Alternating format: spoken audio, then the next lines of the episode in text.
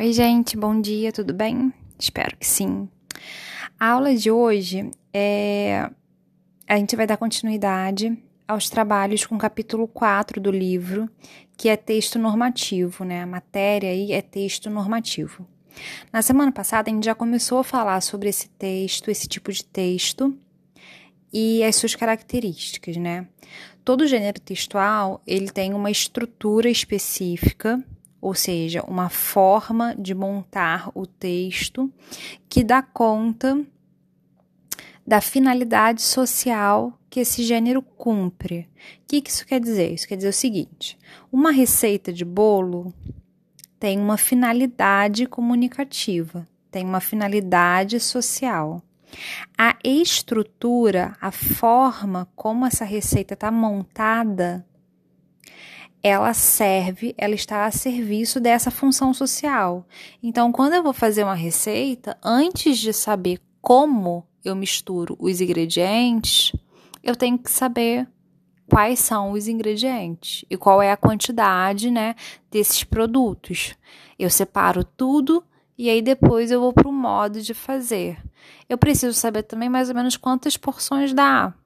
Então, essa estrutura da receita, ela é aleatória? Não, ela não é aleatória. Ela está ali a serviço em função da finalidade desse texto, do objetivo desse texto. Uma receita de bolo tem como objetivo alguém fazer um bolo.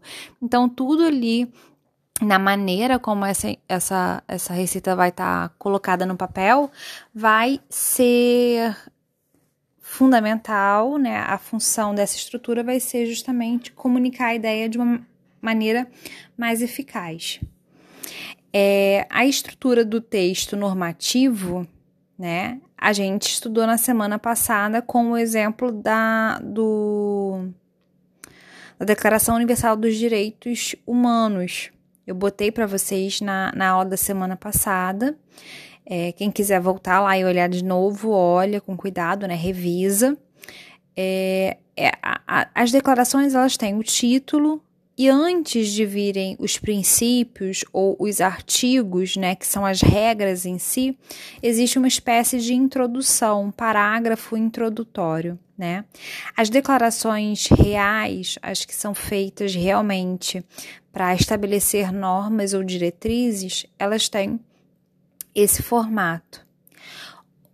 Acontece às vezes, e aí eu tô falando, tô compartilhando isso com vocês porque é um texto do qual eu gosto muito. Acontece às vezes de um poeta, por exemplo, pegar emprestado algumas características de textos normativos e usar essas características para organizar o seu poema.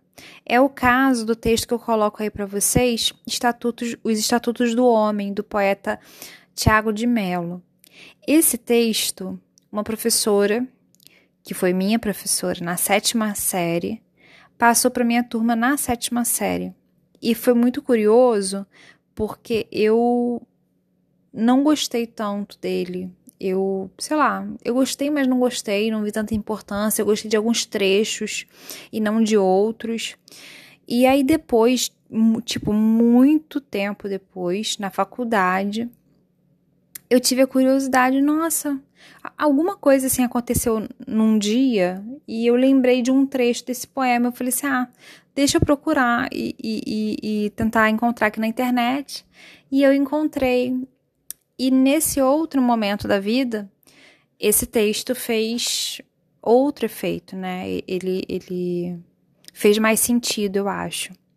E isso acontece muitas vezes, eu acho que vocês vão perceber ao longo da vida de vocês, que um texto que não nos toca em um determinado momento, em outro ele vai ser muito importante. Então eu compartilho aí o Estatutos do Homem, que eu vou ler com vocês. É, para poder compartilhar essa leitura e essa experiência mesmo e para mostrar para vocês como a estrutura dos gêneros, ela também pode ser usada de forma criativa para você compor outro tipo de texto. No caso aqui, a gente está lendo um texto cujo gênero textual é poema, não é estatuto, mas ele foi lá e pegou emprestado a estrutura dos estatutos e aproveitou disso para fazer uma criação poética, certo? Então, vou começar a leitura. Os Estatutos do Homem. Ato Institucional Permanente. Artigo 1.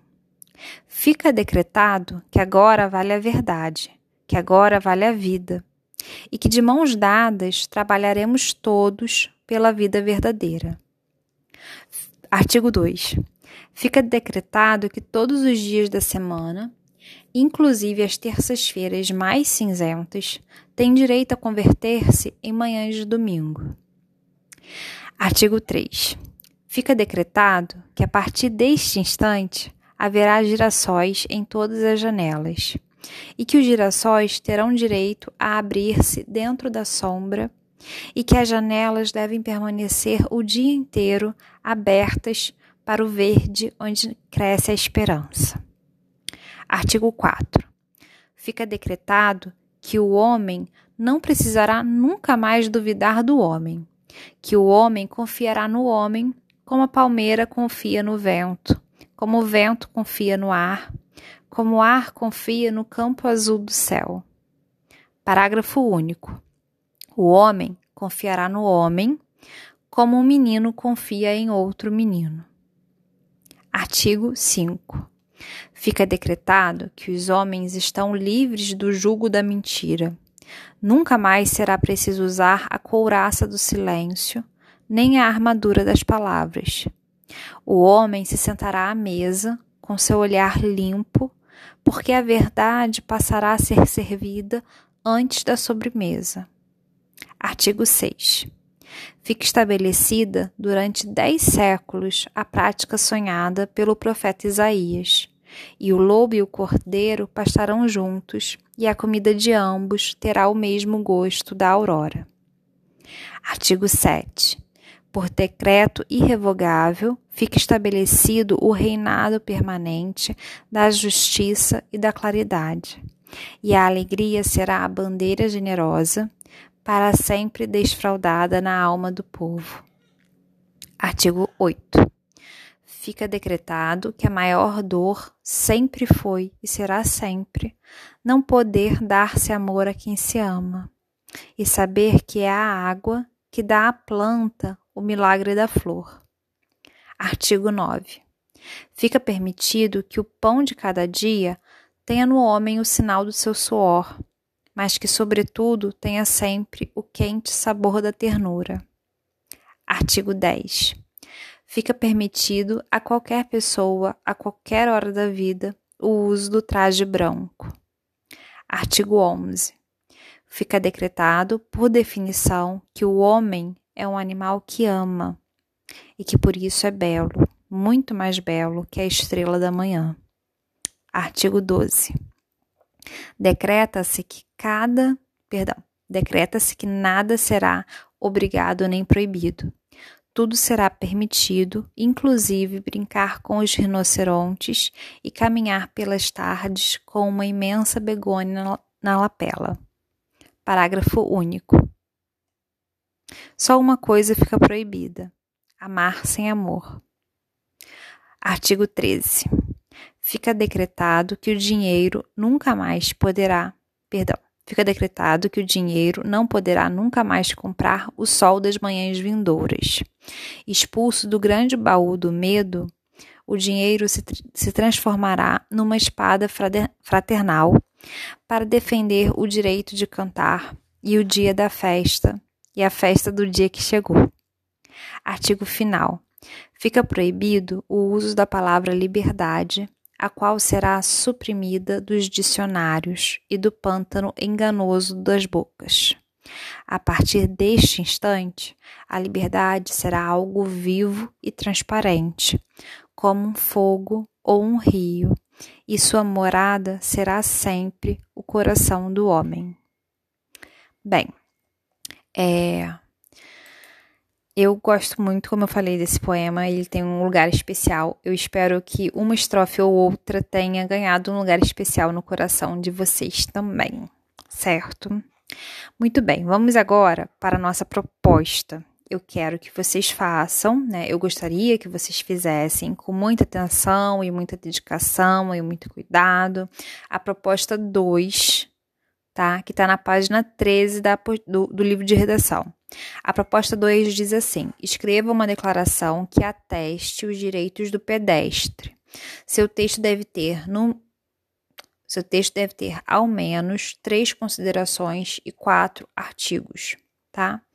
Quando ele fala isso, ele está falando que ele quer um título, uma introdução considerando três coisas. Então, considera-se importante, e aí você fala sobre os direitos do pedestre. Então, você tem que considerar três coisas, considerar três aspectos de relevância sobre os direitos do pedestre.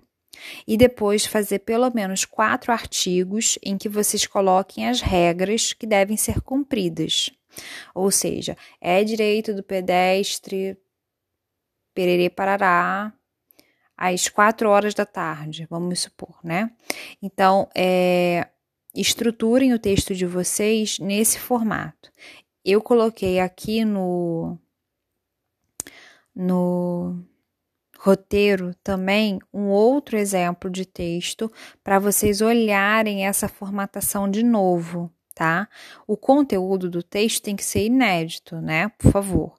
Agora, a, a, formatação, ela tem que ser copiada, né? Você tem que botar o texto dentro dessa forma. Igual você põe o bolo dentro da forma. Então, o bolo, a massa do bolo, ela é inédita. O conteúdo do texto de vocês deve ser inédito.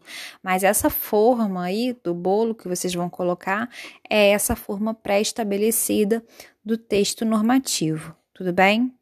Eu peço que vocês façam esse essa proposta. Pode fazer nas folhas do livro, já que é uma proposta do livro. Pode fazer também no caderno se vocês quiserem. Como eu recolhi a proposta da semana passada, né, pelo e-mail, a dessa semana não precisa me enviar. Eu ainda estou olhando, acho que vocês enviaram na semana passada. Quem não enviou, por favor, me envia tá? Eu vou aguardar mais um pouquinho a chegada desses textos. Não deixem de fazer, porque é fazendo que vocês vão ver onde vocês têm dúvida. E tendo a dúvida, vocês tirem as dúvidas, certo? Para a gente poder estudar e treinar aí para a nossa avaliação, para a nossa produção textual, certo? Fico aí no aguardo das dúvidas de vocês. Beijo grande.